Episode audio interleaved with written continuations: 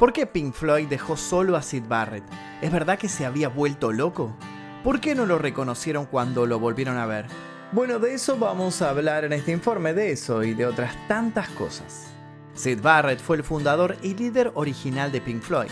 Su particular modo de concebir la música y su enfoque creativo fueron las chispas iniciales que terminarían dando forma a esa banda que lo revolucionaría todo.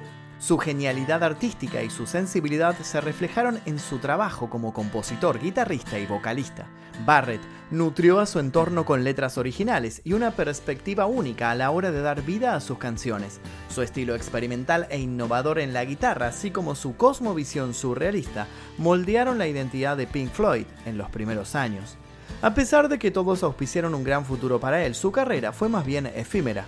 Debido a problemas de salud mental y otros factores externos, dejó la banda en 1968, y si bien se convirtió en un músico de culto, algo quedó más que claro, ya no era el mismo. De un momento a otro, la cabeza de Sid dio un vuelco y se convirtió en un total enigma. Su versatilidad pareció apagarse, sus pensamientos se desvanecieron y las palabras empezaron a escaparse de él, como si se perdieran en el camino que había desde su cerebro hasta sus cuerdas vocales.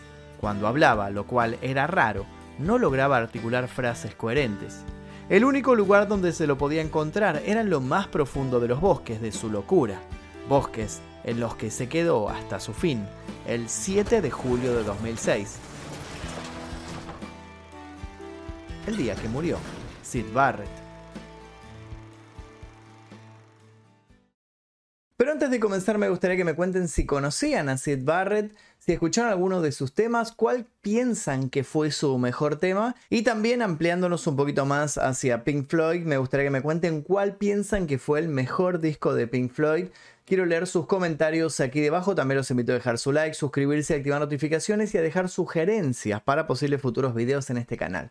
Ahora sí, comencemos.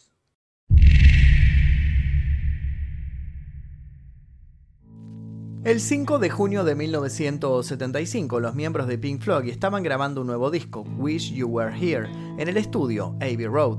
Los ingenieros de sonido y los trabajadores del lugar iban y venían detrás de las consolas. Mientras los miembros de la banda estaban trabajando en uno de los temas, se dieron cuenta de que ese hombre que había aparecido de repente, robusto, rapado, con la mirada perdida y una bolsa de plástico en la mano, no era otro empleado del estudio. Al principio no lo reconocieron, luego, poco a poco, los recuerdos los llevaron hacia la verdadera identidad de esa persona con la mirada perdida. Era efectivamente Sid Barrett. La reacción de los integrantes de Pink Floyd fue una combinación de perplejidad, incredulidad y tristeza. Se quedaron en estado de shock. Roger Waters fue el que más daño le hizo verlo de esa manera. Se puso a llorar. Richard Wright siguió sin reconocerlo. Nick Manson se sintió horrorizado por su cambio físico y según escribió en su biografía, no parecía tener amigos, su conversación era intermitente y no se le entendía mucho. Tenían frente a sus ojos al hombre que 10 años antes había cofundado la mítica banda londinense y del que habían tenido que despedirse sin pena ni gloria en un trago amargo. Según cuentan, Sid entró justo cuando sus antiguos compañeros mezclaban Shine on You Crazy Diamond. Esa era una canción sobre él, inspirada en ese diamante loco que era su cerebro. Aquella sería la última reunión de los cinco miembros de Pink Floyd. Pero no nos adelantemos antes de conocer cómo fue que terminó todo, es necesario que empecemos por el principio.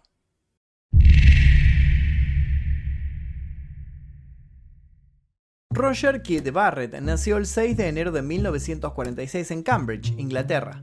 Sus padres fueron Max Barrett y Winifred Hibbs. Roger creció rodeado de hermanos, en total eran cinco hijos. Sus padres alentaron activamente al joven Roger en su amor por la música y el arte. A la edad de 7 años, el niño ganó una competencia de dúo de piano con su hermana Rosemary, lo que lo ayudó a ganar confianza en sí mismo. A su vez, se hizo habitual su participación en concursos de poesía. Roger era muy hábil con las palabras. Sabía expresar sentimientos profundos y pasaba horas divagando en sus diarios personales. De los 11 a los 16 años, el joven asistió a la escuela secundaria Cambridgeshire High School for Boys en Hill Road, también conocida como El Condado. La escuela tenía su propia tropa scout, a la que Roger asistía con gran interés. Era un imitador natural y divertía a sus amigos con burlas de personajes famosos, incluido el actor de comedia Sid James. Fue entonces cuando uno de sus compañeros de los exploradores, llamado Brian Boydell, le dio a Roger el apodo de Sid. Roger quedó encantado. Sid era un nombre que le gustaba mucho y con el cual se sentía identificado. Sin embargo, unos 3 o 4 años después, Roger descubrió que había un bajista que se llamaba Sid Barrett. Esto lo desanimó. Deseaba dedicarse a la música y sobresalir. Lo que menos necesitaba era tener el mismo nombre que otro músico. Dispuesto a no perder el Sid, que tan bien le caía, decidió poner la Y en su apodo para evitar confusiones. Su padre Max murió cuando Sid estaba en los últimos años de la secundaria. En la entrada en su diario de ese día solo pudo verse una línea. Querido diario, papá murió hoy. La pérdida le costó muy cara. Tres días después, él le dijo a su novia Libby con angustia que podría escribir un libro sobre todos los méritos de su padre. Muchos dicen que los amigos que uno hace en la primaria, los verdaderos amigos, se mantienen por mucho tiempo. Esto se cumplió con Sid y un tal Roger Waters, a quien conoció en sus primeros pasos dentro del mundo de los acordes. Tiempo después, cuando ya era un adolescente, conoció a David Gilmour, por lo que sus pasos se cruzaron muchas veces. Estos tres músicos posteriormente se convirtieron en los principales líderes creativos de Pink Floyd, Previo a eso, Sid, inquieto, estudiaría en diversas instituciones, se convertiría en una figura bohemia destacada y popular en la escena musical under de Cambridge, se nutriría de las más variadas influencias y formaría parte de algunos grupos. No lo sabía, pero se estaba preparando para hacer historia.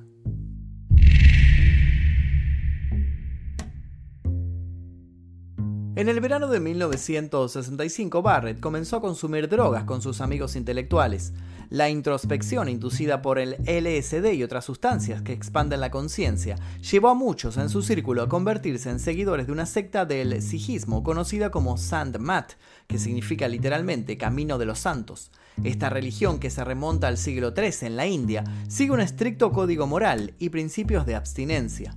Uno por uno, los jóvenes bohemios de Cambridge emprendieron peregrinaciones a la India y regresaron profundamente transformados. Se cortaban el pelo, se deshacían de su ropa hippie, se ponían trajes, conseguían empleos, adoptaban una dieta vegana, dejaban de beber, fumar y consumir drogas, y se casaban para solo tener relaciones sexuales con fines reproductivos. Sid, quien luego se caracterizaría por su desenfrenada relación con los psicoactivos, estuvo a punto de unirse a ellos. Un joven Barrett de 19 años viajó a un hotel en Londres para ser admitido por el líder de la secta, un maestro gurú llamado Maharaj Sharand Singh. En ese momento era muy inusual que el maestro rechazara a alguien, pero rechazó a Sid. Le dijo que su solicitud de ser iniciado era emocional y no se basaba en una investigación espiritual genuina. Mientras todos estaban en esa sintonía, él tuvo que lidiar con la negación, ¿Qué habría pasado con Barrett si por aquella época terminaba convertido en un ser propenso a la meditación que solo tomaba agua? Quizás hubiera vivido más, quizás hubiera vivido mejor, eso no lo sabemos, pero sí tenemos una certeza. A la historia musical le hubiera faltado un genio.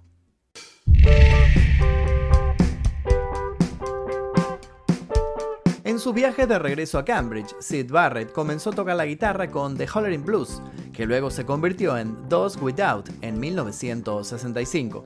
Por otra parte, Roger Waters había formado una banda llamada Sigma Six con amigos de la universidad, incluyendo a Richard Wright y Nick Mason. Cuando dos miembros de Sigma Six se fueron, hubo espacio para que Sid se uniera junto con Rado Bob Close. Esa fue la primera versión de Pink Floyd grabaron seis canciones que quedaron dormidas en el tiempo hasta que 50 años más tarde salieron a la luz. Ellos no sabían que lo que estaban grabando en un inicio iba a significar tanto para los amantes del rock.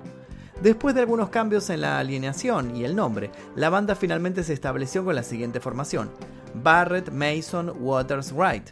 El nombre, uno sugerido por el mismísimo Sid, Pink Floyd, la primera mención de la banda en la prensa data de un artículo de Melody Maker a principios de julio de 1965. En una entrevista sueca de septiembre del 67, Barrett explicó que el nombre Pink Floyd proviene de dos cantantes de blues de Georgia, Pink Anderson y Floyd Council. Más tarde se debatió si esto era cierto o no, pero esa es otra historia. Lo importante es que el nombre de la banda ya estaba en boca de algunos pocos, y con esos pocos fue suficiente para que la bola comenzara a rodar. Era cuestión de tiempo para que todo el mundo hablara de ellos.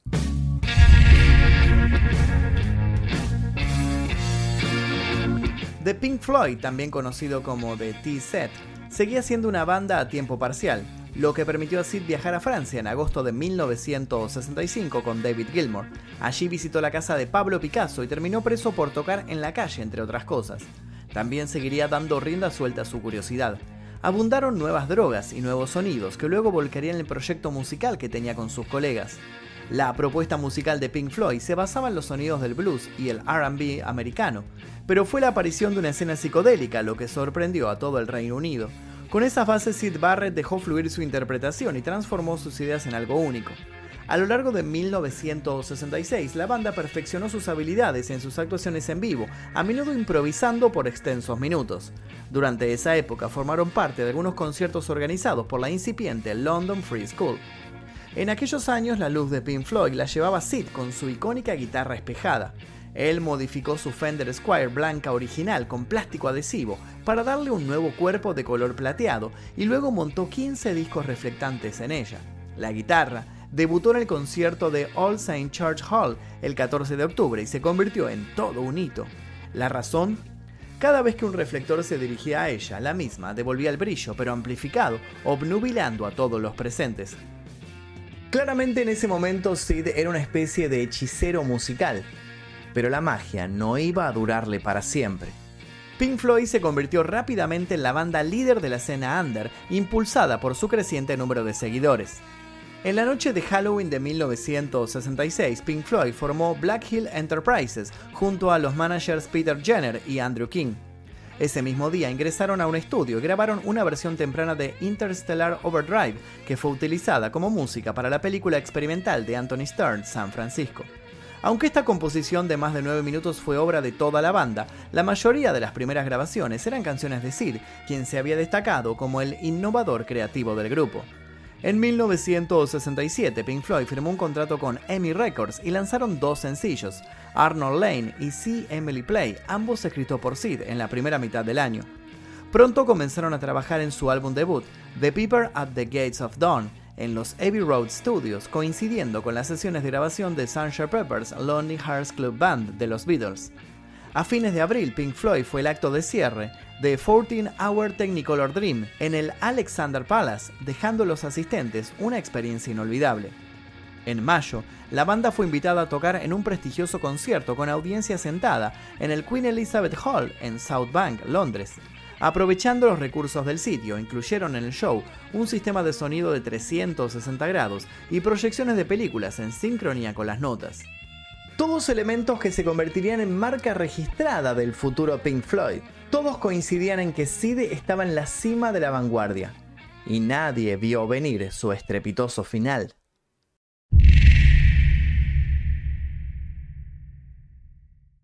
El tema See Emily Play ocupó un lugar destacado en las listas y Pink Floyd apareció como invitado en el popular programa de televisión Top of the Pops en tres ocasiones.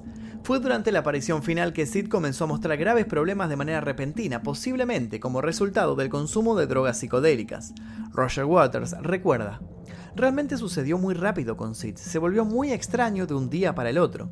Se tuvieron que escribir cartas de disculpa y se cancelaron varios conciertos importantes. La banda tuvo que hacer una pausa obligada debido a los episodios de desequilibrio mental de Sid. Esto coincidió con el lanzamiento de su álbum debut a principios de agosto y arrojó una sombra oscura sobre lo que debería haber sido un momento de triunfo. The Peeper at the Gates of Dawn, compuesto principalmente por Sid, es considerado uno de los mejores álbumes psicodélicos británicos. Sid comenzó a desarrollar una personalidad más problemática, como si hubiera pasado por algún tipo de punto de inflexión. Se grabaron dos sencillos, pero ambos se archivaron debido a su naturaleza enigmática y potencial no comercial. Durante los primeros años de Pink Floyd, la banda trabajó arduamente en las giras, para las que preparaban numerosos instrumentales potentes y contundentes. El público una y otra vez caía rendido a sus pies, pero fue durante una gira en Estados Unidos que Sid tocó fondo.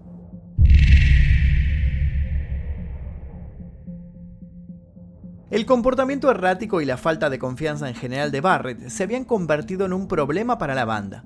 En muchos conciertos solo tocaba un acorde, desafinaba lentamente su guitarra hasta aflojar las cuerdas o simplemente se quedaba mirando a la multitud. En muchas otras ocasiones ni siquiera aparecía a la hora citada.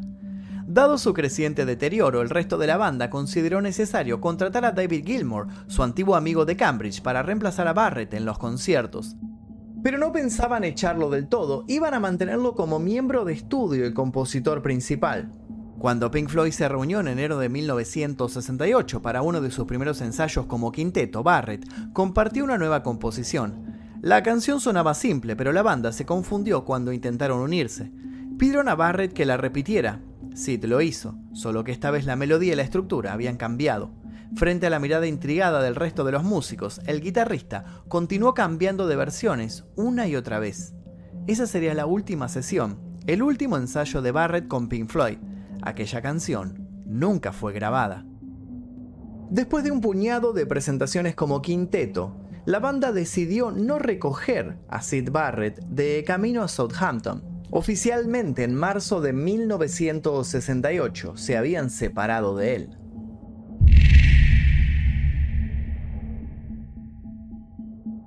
Black Hill Enterprises decidió quedarse con Sid como solista, el nuevo sello Harvest de Emmy se comprometió con un proyecto en solitario de Barrett y en el transcurso de un año Sid grabó The Madcap Logs.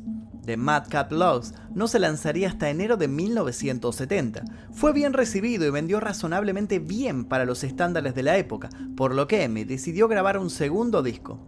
Las sesiones para el álbum comenzaron el 26 de febrero de 1970, con David Gilmour como productor y en el bajo, Richard Wright en los teclados y Sherry Shirley de Humble Pie en la batería.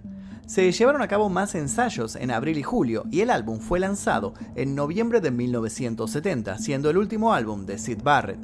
Sid tuvo muy poca actividad musical en esa época fuera del estudio el 24 de febrero de 1970, apareció en el programa de radio Top Gear de la BBC de John Peel tocando cinco canciones, de las cuales solo una había sido lanzada anteriormente.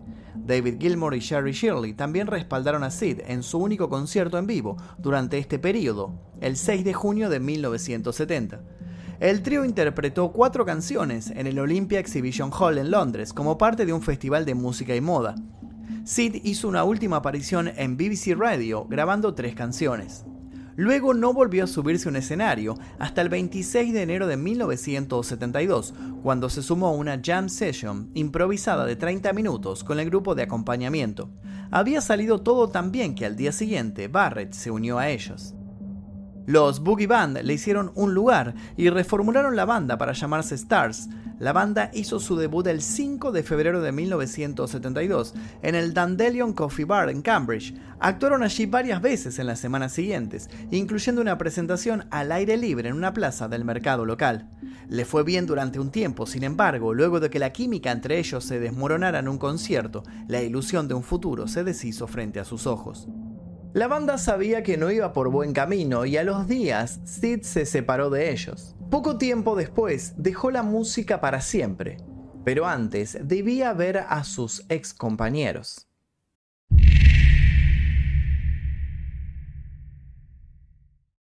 Pink Floyd estaba saboreando el éxito de su último disco, The Dark Side of the Moon, que había obtenido grandes elogios en la prensa y la gente cada vez los escuchaba más. El 5 de julio de 1975, la banda estaba grabando lo que sería su último álbum, Wish You Were Here, en el estudio Abbey Road. Ese día, además, tuvieron la visita de alguien muy particular, Sid apareció en Abbey Road sin anunciarse y en un extraño caso de precisión aleatoria, llegó justo cuando la banda estaba trabajando en Shine on You Crazy Diamond, una canción que le habían dedicado a él. Aunque a los integrantes de Pink Floyd al principio se les complicó entender quién era él por su aspecto físico que había cambiado rotundamente, cuando descubrieron que era efectivamente Sid, las emociones florecieron. Y es así como nuestra historia vuelve al principio. Uno de ellos intentó romper el hielo preguntando cómo había engordado tanto, a lo que Sid respondió, tengo un refrigerador muy grande en la cocina y he estado comiendo un montón de chuletas de cerdo. En ese momento Barrett tenía 29 años, sin embargo su aspecto parecía el de un hombre mucho más grande. En medio de saludos y chistes, Roger Waters le pidió su opinión sobre la canción en la que trabajaban, Shine on You Crazy Diamond. Todos estaban expectantes, ya que era un tributo para él, un detalle importante era que nadie le había dicho eso, por ende, para Sid solo era un tema más. El ex guitarrista pareció no sentir ninguna conexión con el tema. Lo único que dijo fue que la composición sonaba un poco pasada de moda. Ante este comentario, Sid les dijo que se sentía feliz de prestarle sus servicios y que estaba listo para hacer su parte, pero con una gran sutileza le dijeron que ya estaba todo grabado. Luego de esto, Sid desapareció sin decir nada, tan extrañamente como había llegado. Se fue sin despedirse, y esa fue la última vez que vio a sus amigos. Solo años después, Waters contó que lo vio saliendo con bolsas de los almacenes Harrod, pero dice que cuando Sid lo reconoció se fue corriendo asustado. Por otra parte, en agosto de 1974, Peter Jenner había convencido a Sid para que regresara a los estudios Abbey Road con la esperanza de grabar otro álbum, pero poco salió de las sesiones. Sid se retiró de la industria de la música y finalmente eligió volver a Cambridge para abrazar su nueva vida de pintor.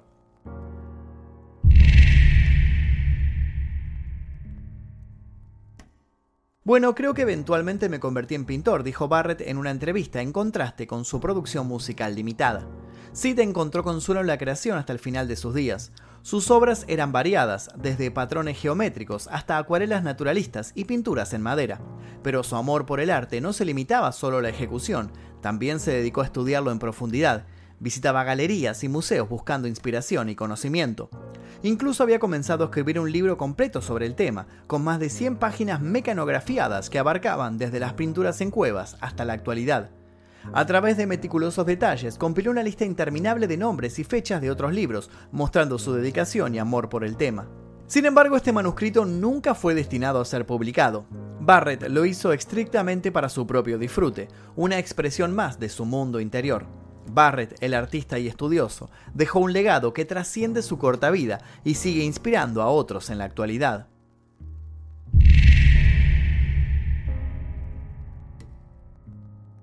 Luego de cierto tiempo, Sid desapareció por completo del ojo público y se convirtió en una completa incógnita.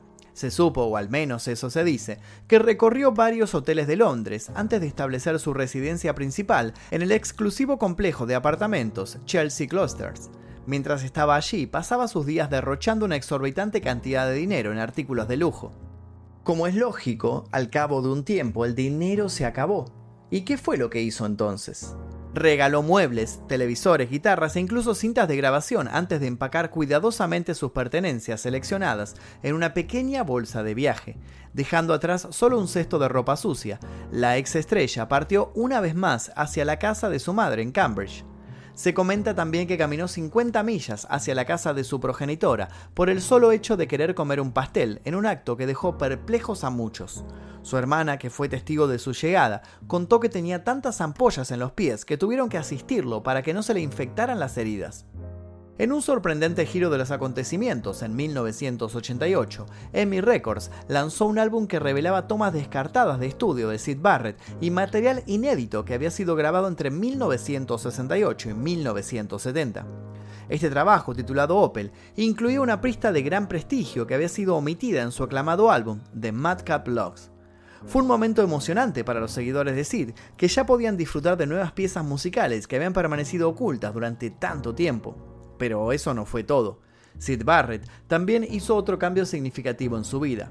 Decidió volver a usar su nombre de nacimiento, Roger Barrett, matando definitivamente a su alter ego rockero por siempre. Fue un momento de introspección y reflexión para Sid, que estaba buscando su verdadera identidad en medio de la fama y la confusión.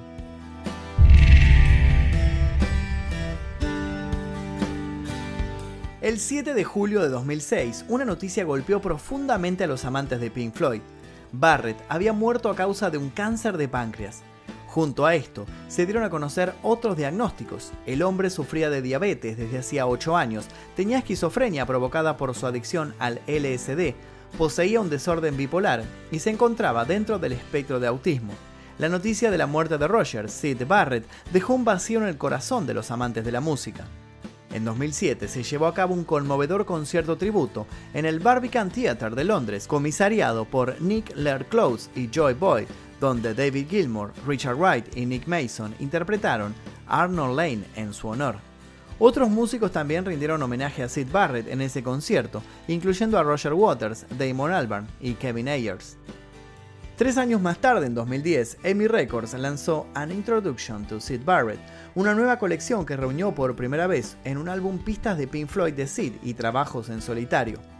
En marzo de 2011, Essential Works publicó un libro titulado Barrett, The Definitive Visual Companion, escrito por Russell Beecher y Will Shatters, que se basaron en una extensa investigación para mostrar el trabajo y la vida de Barrett. Un detalle no menos importante que no quiero pasar por alto es que cuando fueron a recoger sus pertenencias, se encontraron con un montón de manuscritos de Sid. ¿Acaso se encontraba entre esas hojas el libro que había prometido escribir sobre su padre? ¿Qué otras cosas habría entre esas líneas? ¿Incoherencias, genialidades, desvaríos de una mente febril o grandes revelaciones? ¿Ustedes qué piensan al respecto? Quiero que me dejen escrito aquí debajo qué piensan ustedes que encontraron en estos manuscritos. Por lo pronto podemos escuchar Shine on You Crazy Diamond y pensar en la carrera tan corta e intensa de este músico devenido pintor, este artista inclasificable que sigue seduciendo a las nuevas generaciones, este diamante en bruto cuyos destellos son tan admirables como misteriosos. Y hasta aquí el video del día de hoy, espero que les haya interesado la historia de Sid Barrett. Si les interesó les pido por favor que dejen su like, se suscriban y activen notificaciones. También los invito a dejar sugerencias para posibles futuros videos en este canal. Les dejo un par de videos aquí para que sigan haciendo maratón. Y sin nada más que decir me despido, mi nombre es Magnus Mephisto y esto fue El Día Que...